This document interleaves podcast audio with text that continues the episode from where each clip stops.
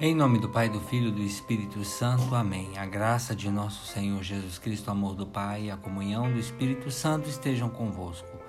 Boa noite, meus irmãos, minhas irmãs. Quero rezar com vocês hoje o Evangelho de São Lucas, capítulo 17, dos versículos 11 a 19. Aconteceu que, caminhando para Jerusalém, Jesus passava entre Samaria e Galiléia. Quando estava para entrar num povoado, dez leprosos vieram ao seu encontro. Pararam à distância e gritaram: Jesus, mestre, tem compaixão de nós. Ao vê-los, Jesus disse: Ide apresentar-vos aos sacerdotes. Enquanto caminhavam, aconteceu que ficaram curados. Um deles, ao perceber que estava curado, voltou glorificando a Deus em alta voz. Atirou-se aos pés de Jesus com o rosto por terra e lhe agradeceu. E este era um samaritano. Então Jesus lhe perguntou: Não foram dez os curados? E os outros nove, onde estão? Não houve quem voltasse para dar glória a Deus, a não ser este, a não ser este estrangeiro? E disse-lhe: Levanta-te e vai, a tua fé te salvou. Palavra da salvação, glória a vós, Senhor. Meus irmãos, minhas irmãs, a gratidão é um exercício saudável e ao mesmo tempo um testemunho de justiça, de humildade. No Evangelho de hoje, Jesus nos ensina a sermos gratos e ao mesmo tempo humildes quando recebemos os bens, as graças, principalmente quando elas vêm de Deus, mas também das outras pessoas. No quadro exposto na liturgia, nesse evangelho, nós observamos que os dez leprosos reconheceram a sua miséria, tiveram a coragem de se aproximar de Jesus para suplicarem compaixão, obedeceram a sua ordem. No entanto, somente um deles foi humilde ao ponto de voltar para agradecer a Jesus pela sua cura. Diante de tudo isso, nós precisamos entender que para nós não bastam somente reconhecimento da nossa miséria e o ter consciência de que somos pecadores, necessitados de perdão e de misericórdia da parte de Deus, nem tampouco suplicar e confessar ao Senhor as nossas faltas e o nosso desejo de conversão.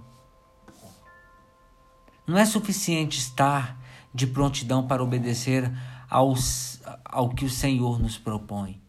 É imperioso que também expressemos a nossa gratidão com gestos e atitudes concretas, e não somente com palavras ou intenções.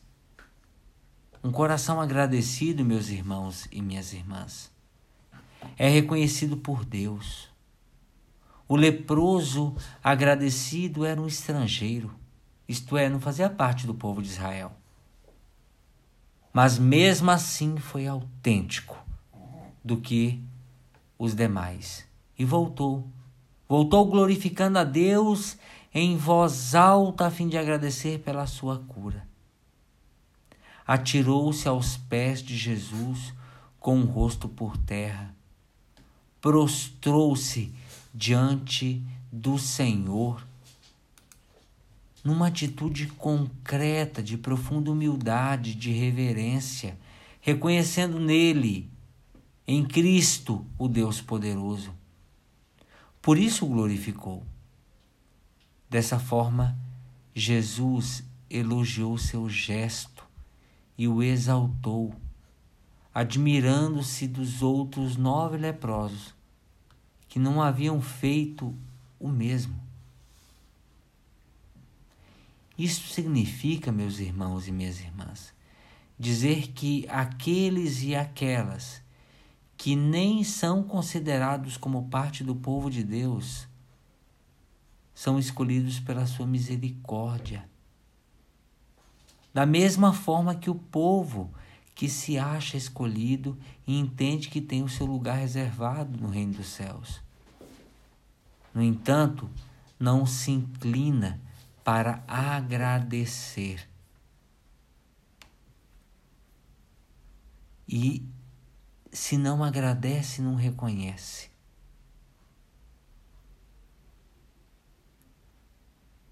há um lugar reservado para cada um de nós no reino dos céus. No entanto, nós precisamos nos inclinar para agradecer, agradecer a Deus, que constantemente nos ama, nos perdoa e sempre busca para que estejamos com Ele. Meu irmão, minha irmã, se você fosse algum dos leprosos, qual teria sido a sua atitude?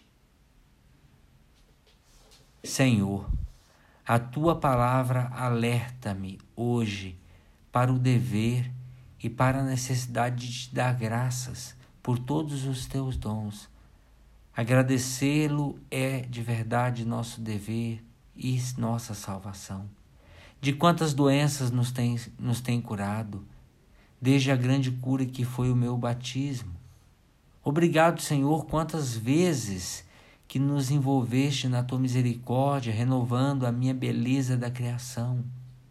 Obrigado, Senhor, que a escritura diária seja verdade, ação de, seja verdadeira ação de graças, e que o encontro contigo, que nos dá tanto amor, seja um encontro pessoal de amor e de fé, e que faça da minha vida uma Eucaristia sempre e constantemente permanente. Ave Maria, cheia de graça, o Senhor é convosco.